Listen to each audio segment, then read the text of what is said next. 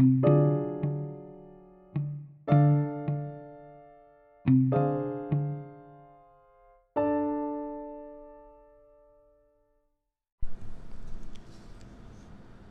miembro de la manada a saber ponerse en el lugar del otro.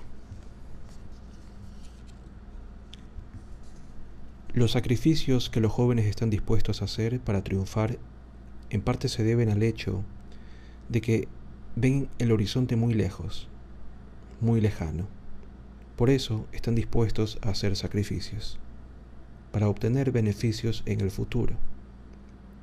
Ian Robertson The Winner Effect, How Power Affects Your Brain. A veces, cuando estoy lejos de todo, intento encontrar momentos olvidados para siempre. Son difíciles de recuperar entre la infinidad de esos momentos olvidados. Pero si se sabe esperar, acaba apareciendo alguno. Afortunadamente, no son los momentos reales, que están mucho más lejanos en el tiempo.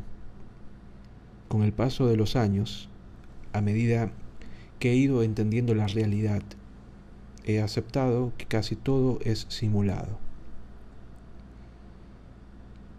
Mi amigo el neurocientífico Rodolfo Linas ha intentado convencerme de que la idea que se forma una mosca acerca del cerebro es muy distinta de la que se forma un perro o un caballo.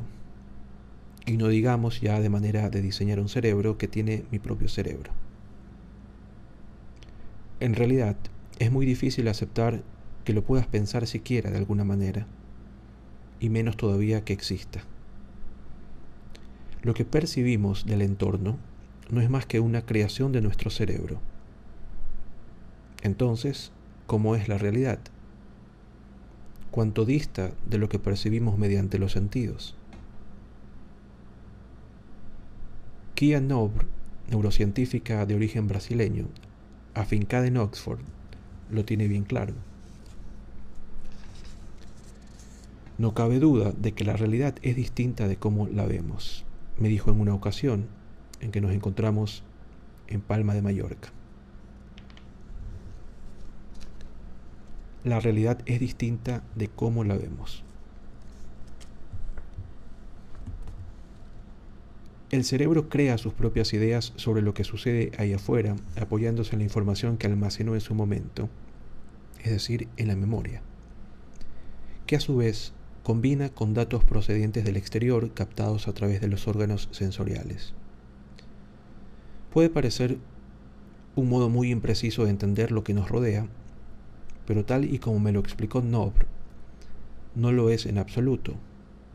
La clave está en entender la percepción no como una manera exhaustiva, rigurosa y fiel de crear lo que hay allá afuera, sino como un modo eficiente de construir realidad.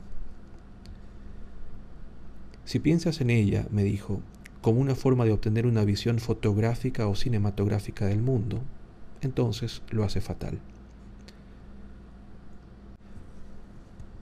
En relación con esto, estamos convencidos de percibirlo todo como si sacáramos una instantánea, pero si de repente alguien nos pregunta qué había en un determinado rincón, seguramente no sabremos qué responder, porque no habremos reparado en ello. Ello significa que el cerebro no funciona como una grabadora de vídeo que capta todos los detalles, más bien al contrario. Por lo general nos percatamos de un par de cosas con cada vistazo y lo demás son predicciones que elabora el propio cerebro. Lo que Kian Nob me enseñó en este encuentro fue que, lejos de registrar todo lo que acontece a nuestro alrededor, la percepción existe para ayudarnos a realizar nuestro quehaceres y sobrevivir en este mundo, sin que tengamos que prestar atención a lo irrelevante y superfluo. Desde este punto de vista, nuestra máquina de pensar funciona muy bien la evolución nos ha dotado de un sistema de percepción muy eficiente.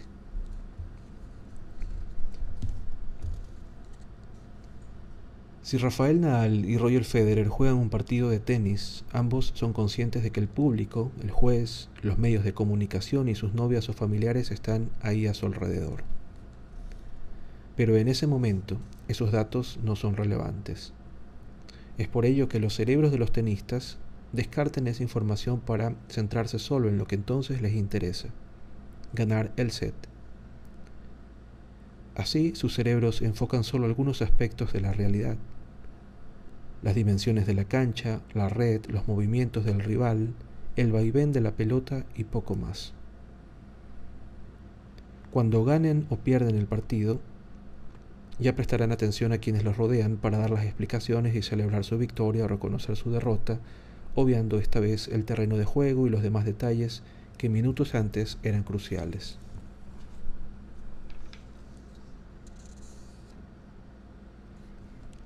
El cerebro no deja de anticiparse.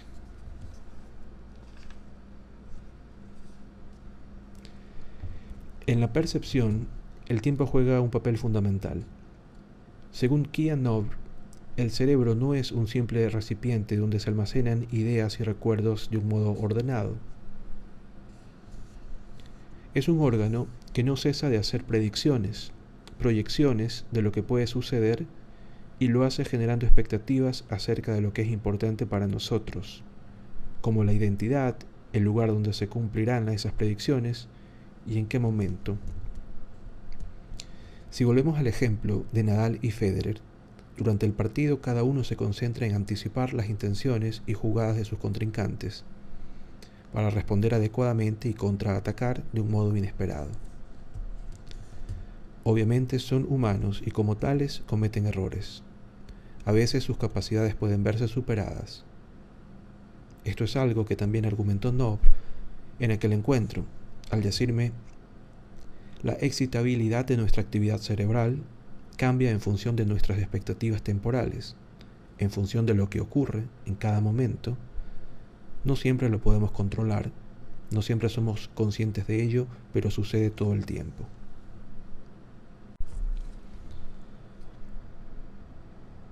Para Carl Freestone, catedrático de neurociencia en el University College de Londres y actualmente uno de los mejores en su campo, el cerebro funciona como un sistema que juguetea con los datos de los que dispone para construir hipótesis y formarse una idea de lo que está provocando las impresiones de los sentidos.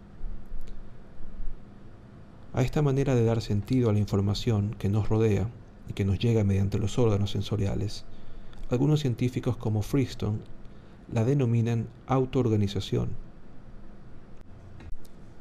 En esencia, se trata de ese jugueteo con los datos al que acabo de referirme, ese cotejo que realiza el cerebro para crear sus hipótesis sobre el mundo real y hacer inferencias. Freestone afirma que el cerebro trabaja como un científico que trata de entender la naturaleza a partir de unos cuantos datos no todos los que puede sacar del entorno, sino solo los que ofrecen información relevante para su objeto de estudio. El artífice de esta hipótesis acerca de la manera en que percibimos el mundo fue Platón. Para explicarlo, elaboró el mito de la caverna, en el que unos individuos atados en el interior de una cueva y de espaldas a la entrada contemplan las difusas sombras de imágenes reales que una hoguera proyecta sobre el fondo de la caverna. Los protagonistas de esa alegoría entendían el mundo a partir de esas proyecciones difuminadas que confundían con la realidad, pero nunca llegaban a obtener información directa acerca de ésta. Pues bien, en el cerebro sucede más o menos lo mismo. En lugar de sombras, lo que percibimos son las imágenes de nuestros sentidos. Volveré sobre este tema en capítulos posteriores. A este respecto, Freestone, quien aspira a dar un modelo matemático que explique de forma sintética cómo funciona el cerebro, afirma, en nuestros sentidos, la noción de lo real no existe. Debemos dotar a las impresiones sensoriales de una idea o significado que explique qué las ha provocado. Es así como los humanos y demás animales reconstruimos en nuestra mente la realidad que nos rodea. Pero no solo eso, también formamos nuestros propios recuerdos. No me digan que nunca han discutido con algún amigo o amiga acerca de los pormenores de un suceso del que ambos fueron testigos en el pasado.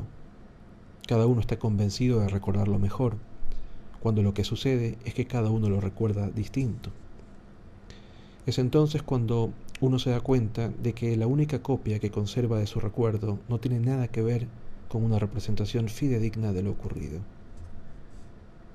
Los recuerdos son reales e irreales a la vez, me dijo Martin Conway, catedrático de psicología de la City University de Londres, un día que mantuvimos una charla acerca de ese tema.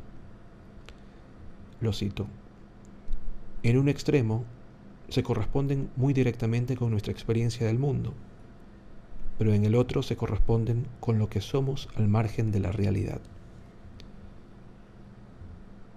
Así, los recuerdos son una mezcla cuyos ingredientes son las pequeñas dosis de realidad que recibimos a través de los sentidos y la propia identidad. Y no empiezan a forjarse en nuestra mente hasta que cumplimos varios años.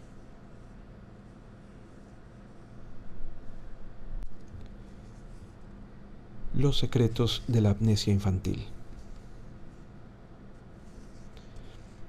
Piensen en los primeros recuerdos de su más tierna infancia.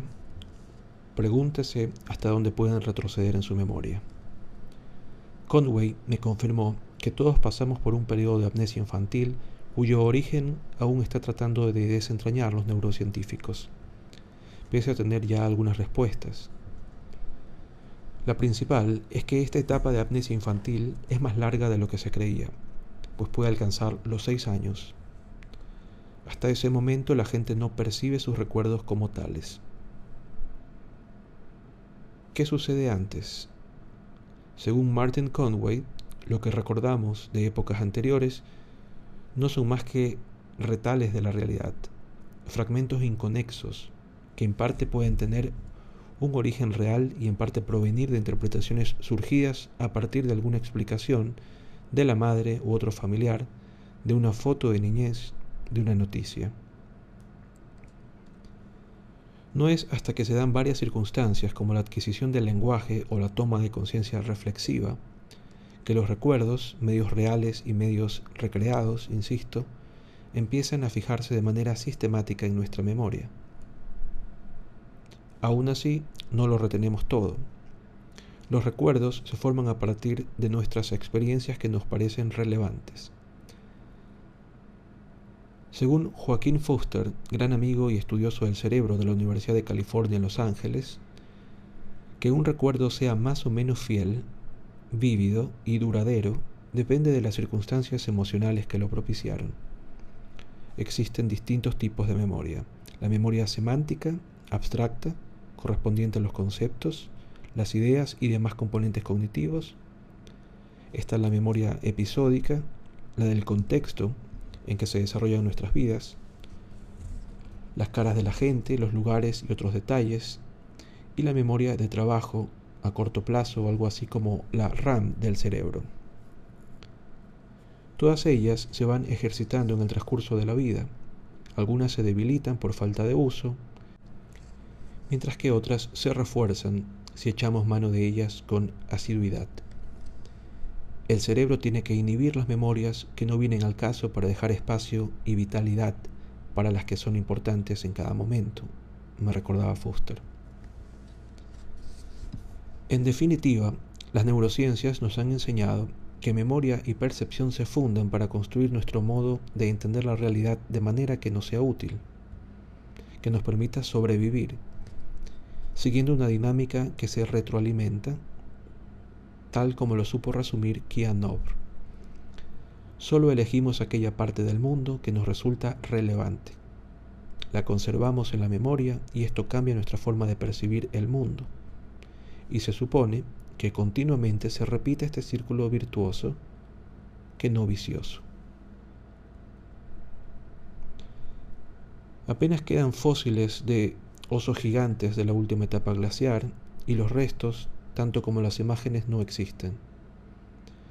Digan lo que digan los geólogos, comparado con el frenesí de la vida real, el mundo de los fósiles, lejos de retratar la realidad, es un pobre remedo de la vida.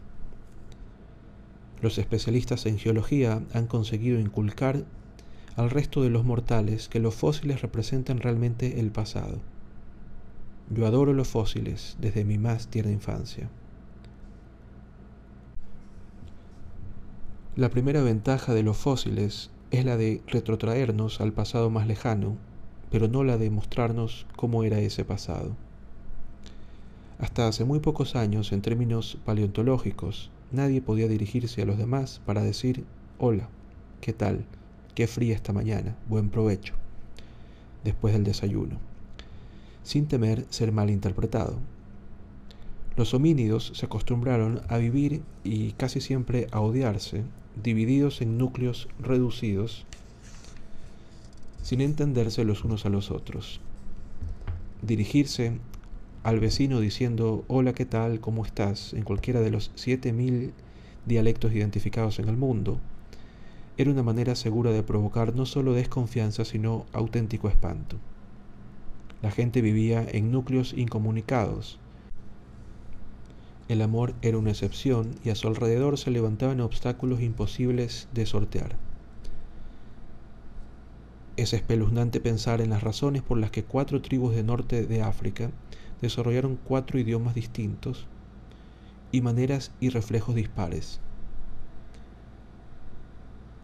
Resulta imposible comprender las razones por las que cuatro tribus diferenciadas generaron no solo una, sino cuatro tradiciones, costumbres, saludos y formas distintas de percibir al mundo. ¿Por qué cuatro y no solo un método de comunicación vehicular? ¿Por qué se habían empeñado los humanos en aglutinarse en pequeños grupos tribales en lugar de crear sociedades grandes? Más de siete mil maneras de decirse unos a otros buenos días para formar un pequeño grupo tribal en lugar de una sociedad homogénea.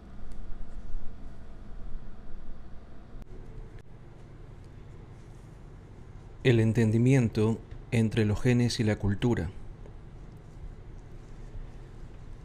Hace miles de años, algunos de nuestros antepasados iniciaron una forma de vida nueva.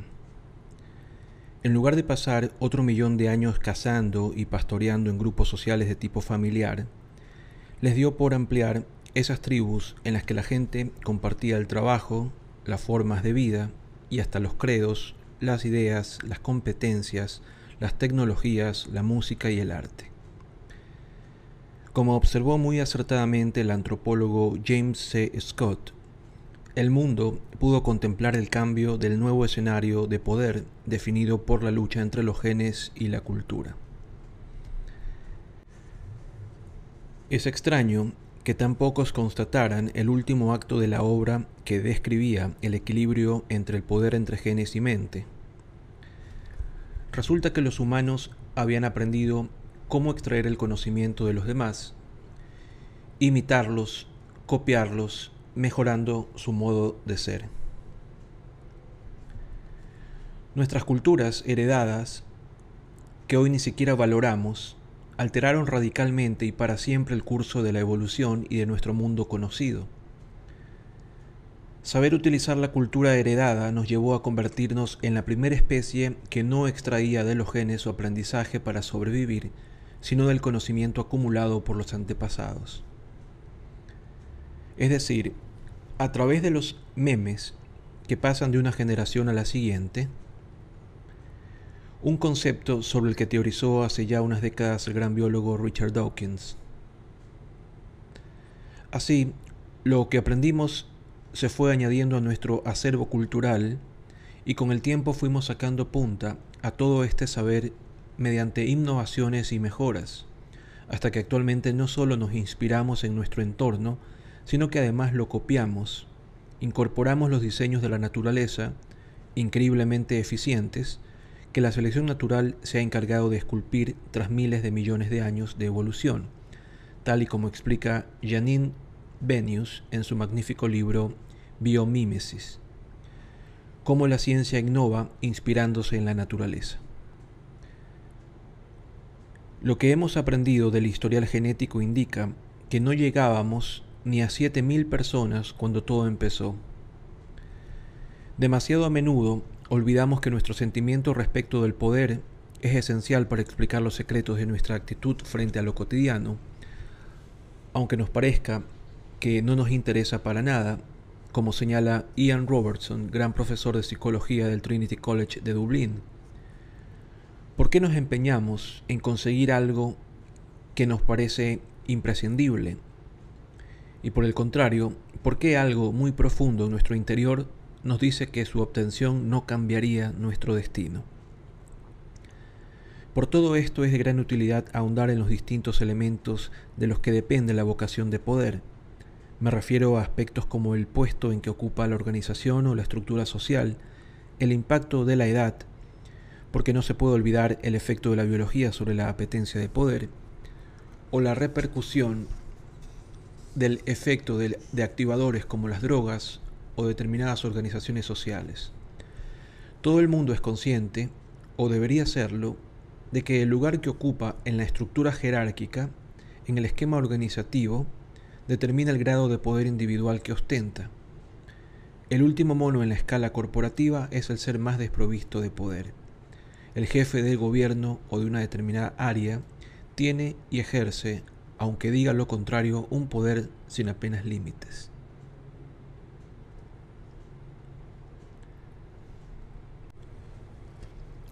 Desarrollamos muy tarde nuestra capacidad empática, pero fue muy importante. Somos animales sociales y vivimos en un contexto social conectados a otras mentes. La empatía es la base de esta conexión y en ella desempeñan un papel crucial las llamadas neuronas espejo.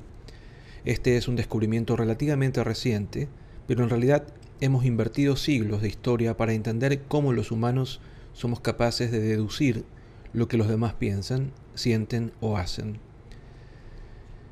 De modo innato, el ser humano y algunas otras especies imita lo que hacen los demás, sonríen si los otros sueltan carcajadas, se entristecen si los demás lloran, aprende reproduciendo lo que dicen y hacen quienes le rodean. Para Marco Iacoboni, neurocientífico de la Universidad de California en Los Ángeles, el descubrimiento de estas neuronas espejo fue verdaderamente extraordinario y dio un vuelco a la visión que teníamos que tenían los científicos del cerebro. La conciencia no existe si no es entre mentes conectadas, así que toda nuestra biología y psicología está conectadas con nuestro entorno. Fijémonos en la adicción a las drogas, por ejemplo. Durante la guerra de Vietnam, un alto porcentaje de soldados estadounidenses se hicieron adictos a la heroína, lo que desató el miedo a una epidemia de toxicomanías cuando regresaran a Estados Unidos, porque la experiencia decía que la gente no suele recuperarse de la adicción a esta sustancia. Sin embargo, la realidad demostró que la mayoría de estos heroinómanos, sí, la mayoría, abandonaron su adicción fácilmente al cambiar de entorno. Su vida varió totalmente, su dependencia estaba condicionada por el contexto, es decir, por el entorno, el ambiente. Al cambiar el escenario, desapareció también su adicción. El lugar que uno ocupa en la organización, aunque sea el de un miembro desconocido de un ejército organizado, es crucial cuando se trata de indagar en el poder ejercido. La edad es la segunda cuestión de importancia en este contexto. Se lo pregunté directamente a Ian Robertson de la siguiente forma. ¿Cómo mides el papel de la edad en el éxito o en la capacidad de acostumbrarse a las cosas? He aquí su respuesta. Pues hay cambios biológicos inevitables que suceden con la edad, pero también psicológicos. El hambre de éxito que tienen los jóvenes es extraordinaria y se debe a que están dispuestos a hacer sacrificios para obtener beneficios en el futuro.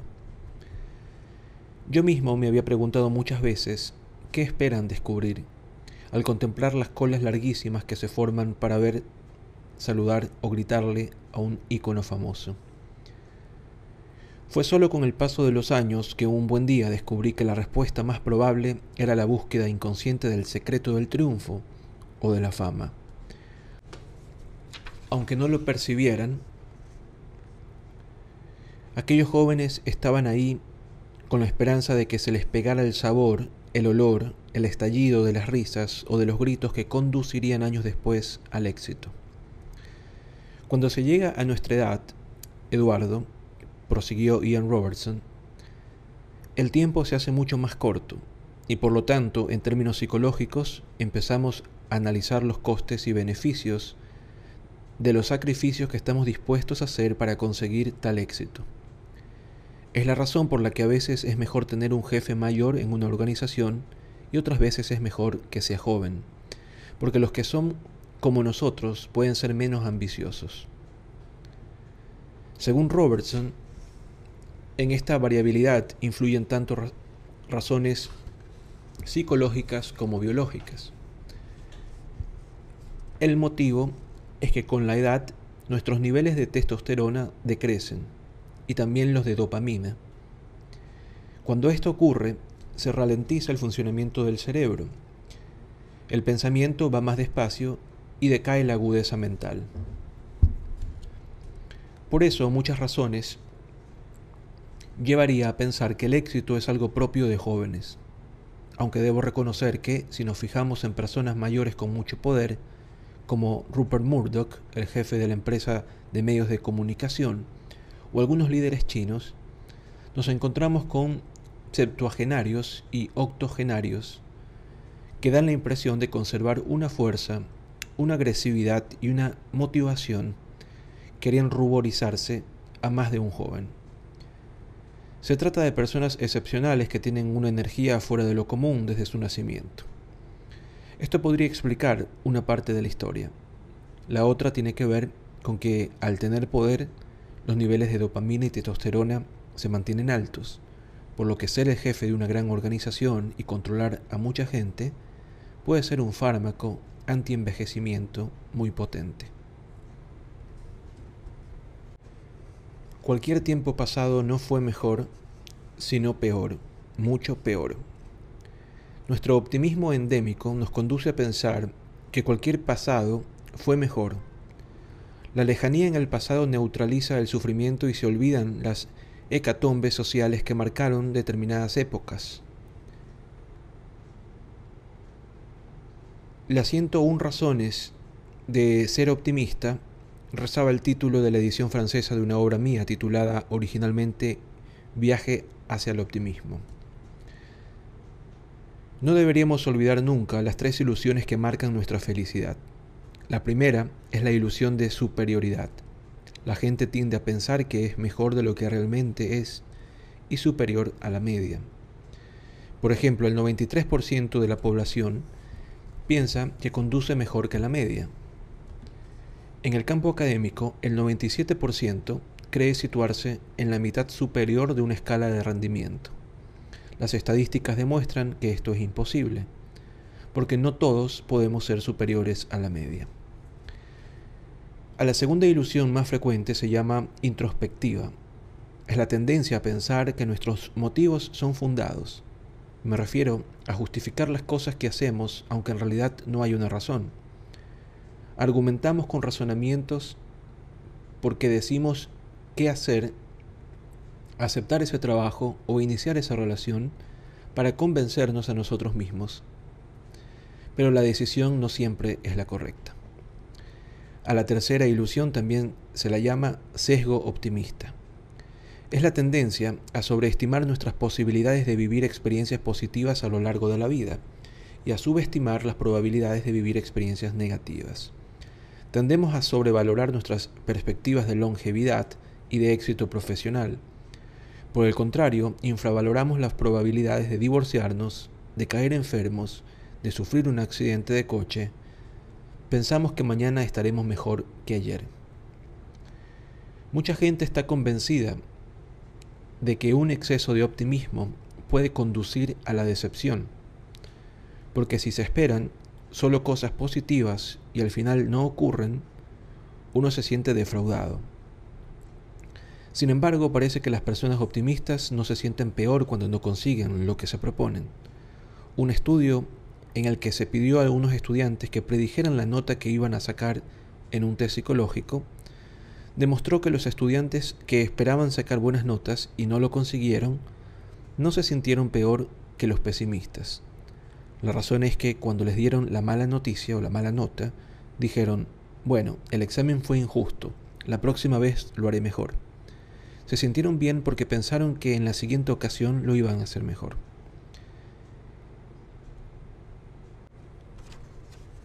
Quien mejor ha escarbado en las razones que podrían explicar nuestro sesgo cognitivo hacia el optimismo es la psicóloga Tali Sharot, neurocientífica del University College de Londres. ¿Por qué tenemos ese sesgo optimista? ¿Acaso no es malo pensar que las cosas van a ir mejor de lo que realmente van a ir?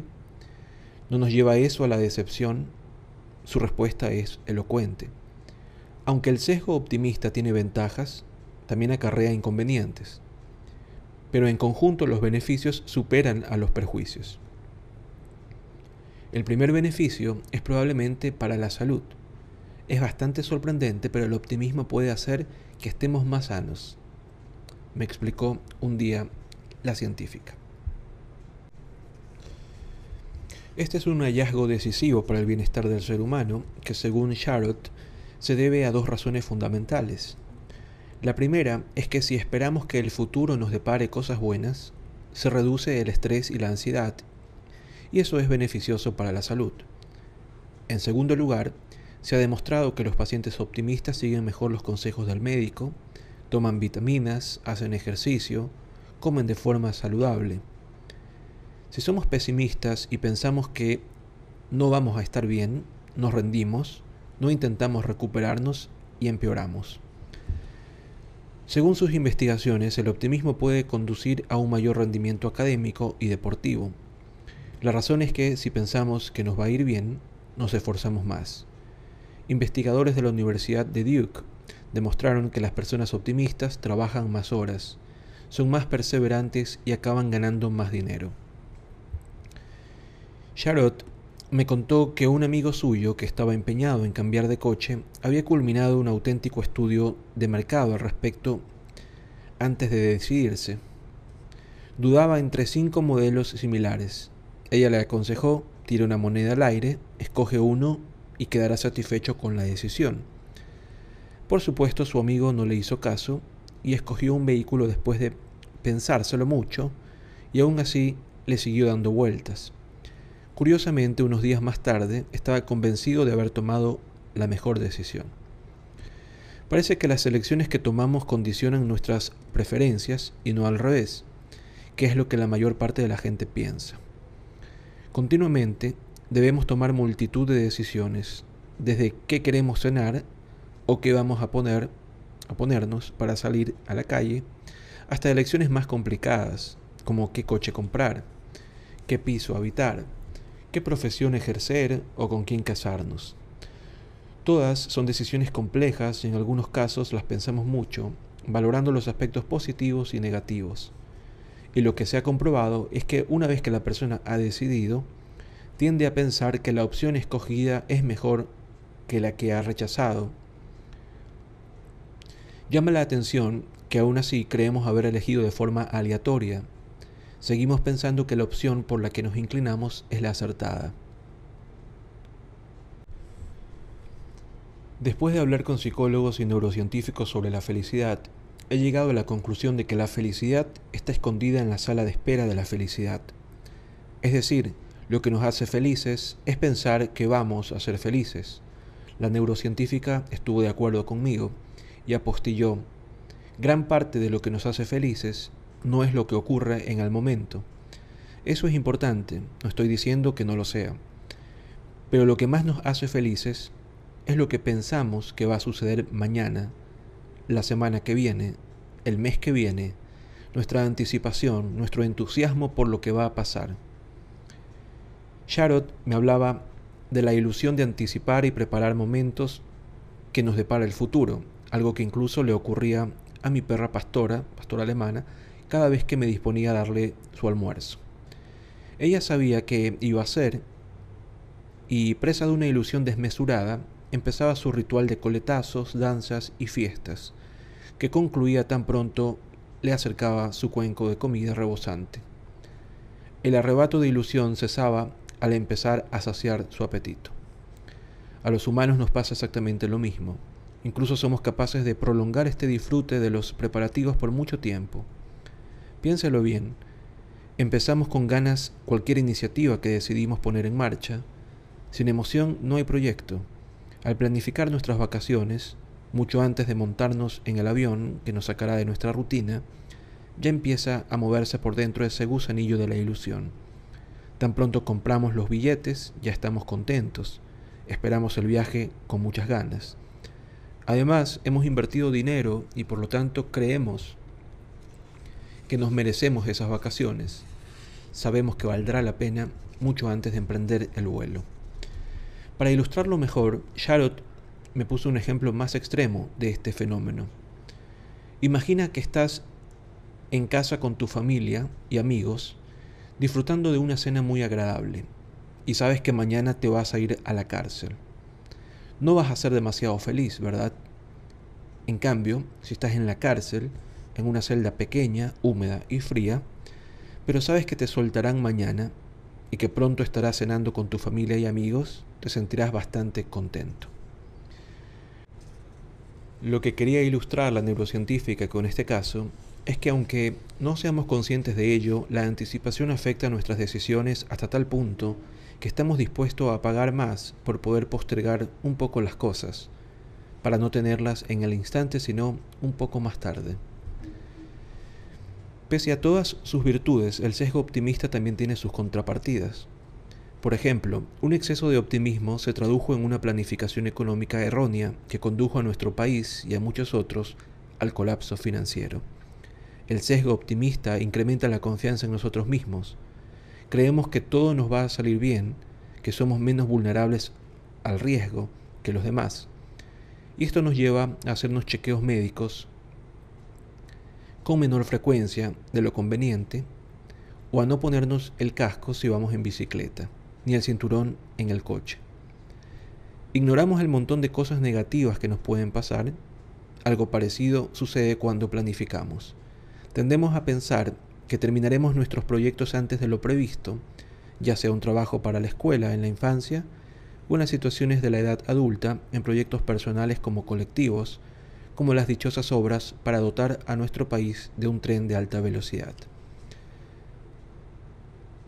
El avispado Dan Ariely del Massachusetts Institute of Technology realizó un experimento sobre este aspecto con sus alumnos. Al psicólogo le llamaba la atención que al inicio de cada semestre sus pupilos estuvieran convencidos de que lo harían todo bien, que harían las tareas con tiempo y leerían las lecciones por adelantado pero cuando el curso llegaba a su fin, suspendían y se inventaban excusas de todo tipo, apelando a parientes que habían fallecido o enfermedades súbitas. Para averiguar por qué actuaban de esa manera,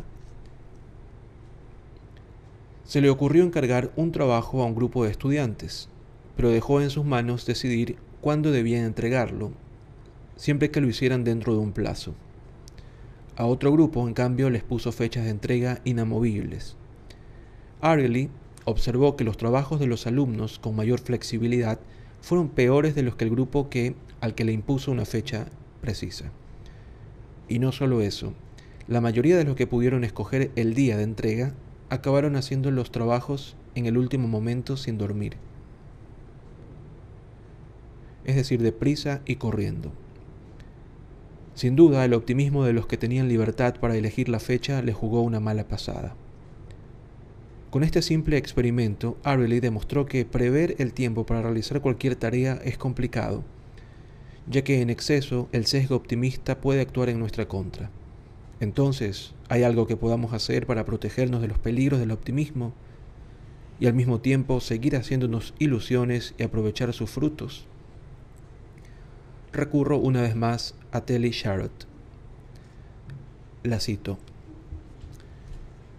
Podemos elaborar normas y planes para protegernos, como hizo el gobierno británico al diseñar los presupuestos de los Juegos Olímpicos de 2012, que acabaron siendo mucho más ajustados que en anteriores Olimpiadas. Podemos aplicar ese tipo de medidas en nuestra vida personal.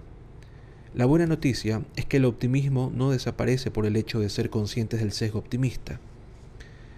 Es como las ilusiones ópticas, aunque las entendamos, no desaparecen Y esto es positivo porque quiere decir que podemos seguir siendo optimistas y aprovechar todos los frutos del optimismo, pero al mismo tiempo tenemos que elaborar normas para protegernos porque el sesgo optimista nos hace cambiar la forma de pensar racionalmente el mundo. Fin de la cita. Por lo tanto, sigamos siendo optimistas, pero no dejemos de protegernos.